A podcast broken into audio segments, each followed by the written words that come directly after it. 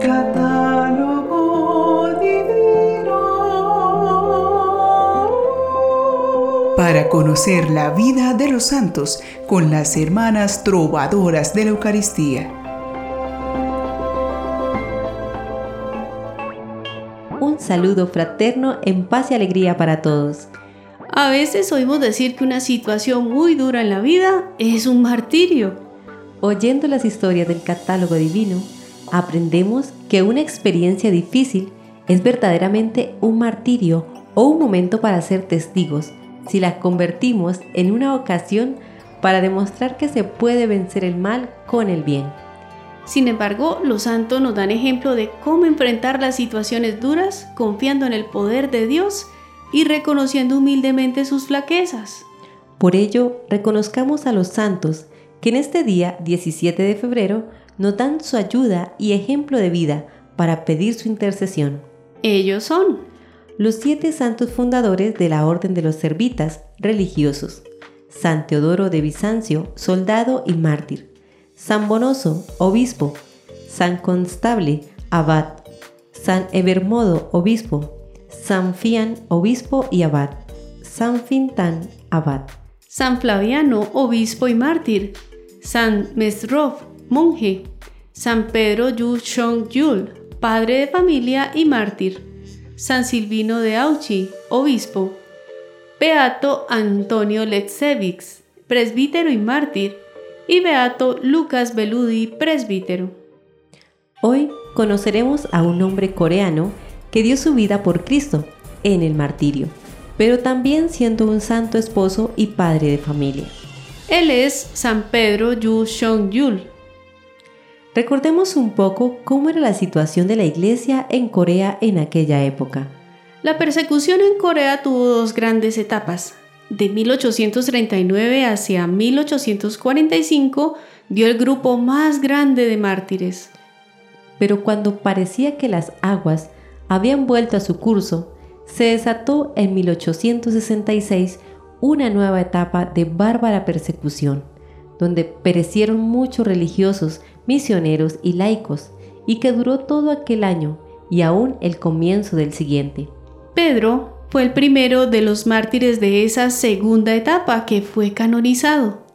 El cristianismo en la ciudad de Pyongyang era especialmente activo e incluso se cuenta sobre ellos que para la Navidad en 1865, el gobernador de la provincia, que odiaba la fe cristiana, hizo arrestar a varios cristianos que se encontraban celebrando el nacimiento de Cristo por el solo hecho de ser creyentes.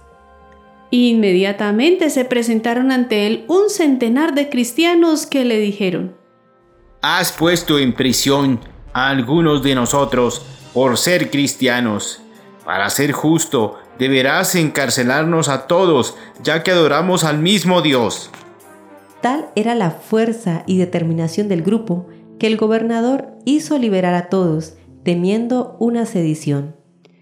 Sin embargo, la persecución no hacía más que recomenzar con este prólogo, y un par de meses después sabemos que Pedro fue sorprendido por unos espías del gobernador en su ejercicio de la fe. Respecto a Pedro, sabemos que nació en Tamyen, cerca de Pyongyang. Se estima que sucedió en el año 1837. Conoció el Evangelio siendo adulto. Él y toda su familia abrazaron la fe en Cristo. Pedro estaba casado y era padre de familia. No se conoce el número de sus hijos. En su crecimiento personal como creyente, Pedro luchaba con su carácter que era bastante áspero para conducirse con la anhelada mansedumbre de Cristo. Habiéndose formado en la doctrina de la Iglesia, se comprometió a prestar sus servicios como catequista, labor preciosísima que en su país ponía su vida en riesgo, pero que dio la posibilidad a la comunidad cristiana de crecer y mantenerse devota y fervorosa. Pedro realizaba su catequesis habitualmente con la lectura de la palabra de Dios a los fieles que iban a recibir su instrucción en su casa. Una noche, mientras compartía la meditación de la palabra de Dios, fue apresado. Pedro fue llevado ante el prefecto y por su condición de cristiano fue azotado tan brutalmente que no llegó al juicio y falleció. Tenía 30 años. Transcurría el 17 de febrero de 1866. Su cuerpo fue arrojado al río, pero su esposa recogió el cadáver y le dio sepultura. Fue beatificado el 6 de octubre de 1968 por el Papa Pablo VI y canonizado el 6 de mayo de 1984 por San Juan Pablo II, con otros 102 mártires coreanos, encabezados por San Andrés Kim. En esta época difícil donde la fe se ha convertido en una enseñanza opcional, pasando por encima del hecho de que somos criaturas venidas de la mano de Dios y a Él le debemos todo. La historia de este padre y esposo nos hace pensar en el importantísimo papel que tienen los padres en la vida espiritual de sus hijos. Cada papá y mamá se santifican mientras orientan a su hijo por el camino del bien y del amor, con el cual lo protegen y lo forman. Por ello, elevemos la siguiente oración de los padres que quieren encomendar a Dios la exigente pero hermosa tarea de educar a sus hijos. Señor, Padre Todopoderoso, te damos gracias por habernos dado estos hijos. Es una alegría para nosotros y las preocupaciones, temores y fatigas que nos cuentan, las aceptamos con serenidad. Ayúdanos a amarlos sinceramente. A través de nosotros has hecho surgir vida. Desde toda la eternidad, tú los conocías y amabas. Danos sabiduría para guiarlos, paciencia para instruirlos, vigilancia para acostumbrarlos al bien mediante nuestro ejemplo. Fortalece nuestro amor para corregirlos y hacerlos más buenos. Es tan difícil a veces comprenderlos, ser como ellos nos anhelan, ayudarlos a hacer su camino. Enséñanos a ser como tú.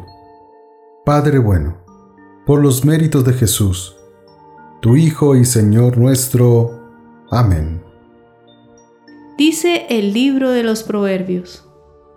Hijo mío, si tu corazón es sabio, también se alegrará mi corazón. Mis entrañas se regocijarán cuando tus labios hablen con rectitud. El Papa Francisco nos enseña con base a estas palabras cómo el mayor orgullo de un padre es ver que su hijo toma decisiones con acierto, porque es fruto de haber sido bien educado. Para ello los niños deben contar con la presencia de su padre en medio de la familia. Un padre que, como un esposo comprometido y leal, cerca de su esposa, comparta todo, alegrías y dolores, fatigas y esperanzas.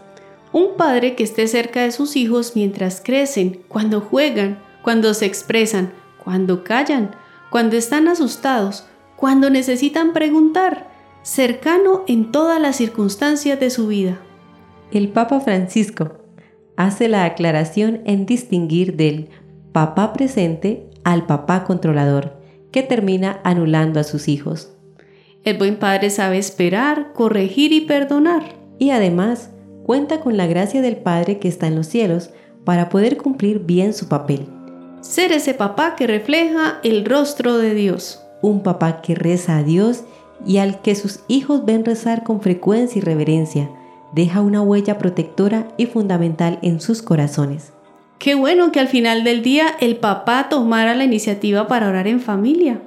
Y que se viviera con mucha alegría la belleza de vivir un domingo con Dios y en familia. Ese amor se aprende, se hace vida cuando los hijos ven cómo se tratan sus padres, cómo se consultan, cómo se cuidan, cómo se ayudan, cómo se perdonan. Ellos se convierten en un evangelio vivo. Es una manera sencilla y auténtica de enseñar la fe, que el Padre Celestial confirma fortaleciendo su autoridad y dando su providencia divina para toda la familia. Así como San Pedro Yuchon a quien hemos recordado hoy. Ese papá dará su vida por Cristo como excelente padre y esposo, siendo un verdadero testigo de Cristo, dando a Dios el lugar que se merece en medio del hogar. San Pedro Yu Shong Yul, ruega por nosotros.